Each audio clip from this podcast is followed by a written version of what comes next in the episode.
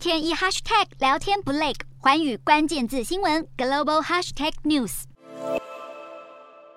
美国白宫在二十六号表示，总统拜登和中国国家主席习近平会在这个星期对谈，谈话内容将涉及台湾局势。在拜习对谈前，美国国务院二十六号公开批评北京当局在南海的挑衅行为加剧，譬如中方的航空器近期在南海上空对他国飞机的拦截频率升高，并且挑战他国海上研究和能源探勘活动等等，区域情势看似越来越不稳定。美国众议院议长佩洛西的访台传闻更是再添一把火。CNN 引述消息人士报道，佩洛西计划在未来。来几周内出访亚洲多国，而台湾可能就是他的第一站。CNN 还表示，佩洛西邀请了民主及共和两党人士随行，不过佩洛西本人并未宣布访台行程。白宫目前也表示，美国对台湾的政策没有改变。